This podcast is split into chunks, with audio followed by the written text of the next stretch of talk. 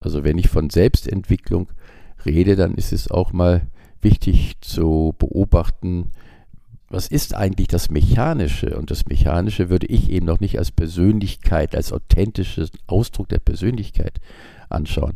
Aber ich möchte auf einen ein Missverständnis hinweisen, wenn ich sage, ich coache auf gehobene Gestimmtheit.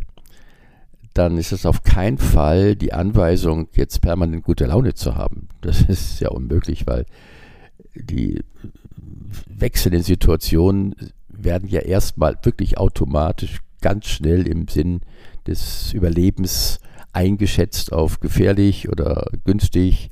Und das ist eine Mechanik. Und da kann ich auch traurig sein und mal wütend sein. Aber, und das ist ja wichtig, nicht so lange. Ja? Immer wenn ich lange wütend bin, wenn ich lange traurig bin, dann ist das nicht mehr biologisch, vegetativ, sondern dann ist es mein Beitrag, das heißt also, dass ich denke, das darf doch nicht wahr sein, dass es so ist, oder das gibt's doch nicht, oder warum immer ich? Also das ist meine kühne Hypothese, dass Leid selbstgemacht ist, Trauer ist ein biologischer Reflex, aber Leid ist die Folge einer Rechthaberei, dass ich meine, dass das, was ist, nicht sein darf, oder das, was war, nicht hätte sein dürfen. Und das ist eine Rechthaberei, ist im Sinne der, der Sicherheit. Das darf doch nicht wahr sein, das gibt's doch nicht. Man sollte sich mal beobachten, wie häufig man ganz automatisch sagt, das gibt's doch nicht. Das darf doch nicht wahr sein. Das ist eine Unverschämtheit. Und das führt so direkt in die kindliche Ohnmacht. Ja, ich finde die Beschreibung auch ganz gut. Äh, wie alt sind denn die Stimmen, die da reden? Also was du sagtest, kindliche Ohnmacht. Also manchmal merkt man ja schon leichter natürlich bei anderen als bei sich selber. Ach, guck mal, ja, da bin ich aber jetzt sehr kindlich unterwegs. Ich habe kein Vertrauen, ich habe keine Selbstbewusstheit, ja, ich fühle mich überwältigt von der Welt und bin so ein bisschen in so einer Kindhaltung, ja.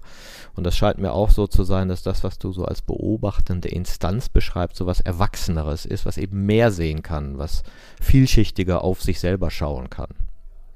Ja, das ist richtig. Also ich war ja 30 Jahre Therapeut in eigener Praxis und es ist mir erst später bewusst geworden, dass ich letztendlich ja immer versucht habe, diese Menschen voller Angst oder auch voller keine Zuversicht, versucht habe, denen zu helfen, aus ihrer Kinderwelt, aus ihrer Ohnmachtswelt herauszukommen.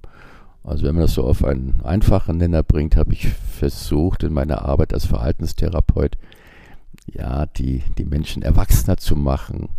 Also aus dem ängstlichen, ohnmächtigen, erleidenden Kind zu einem bewussten Erwachsenen werden.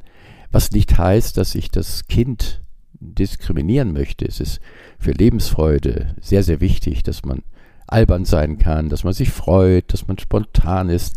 Nur wenn es um Lösung geht, wenn es um Planerfüllung geht, wenn es ja um Struktur geht, dann ist es ganz gut, erwachsen zu sein und auch eben auf die Metaebene zu kommen und mal wohlwollend von außen zu gucken, was läuft denn da, wie läuft denn meine Mechanik.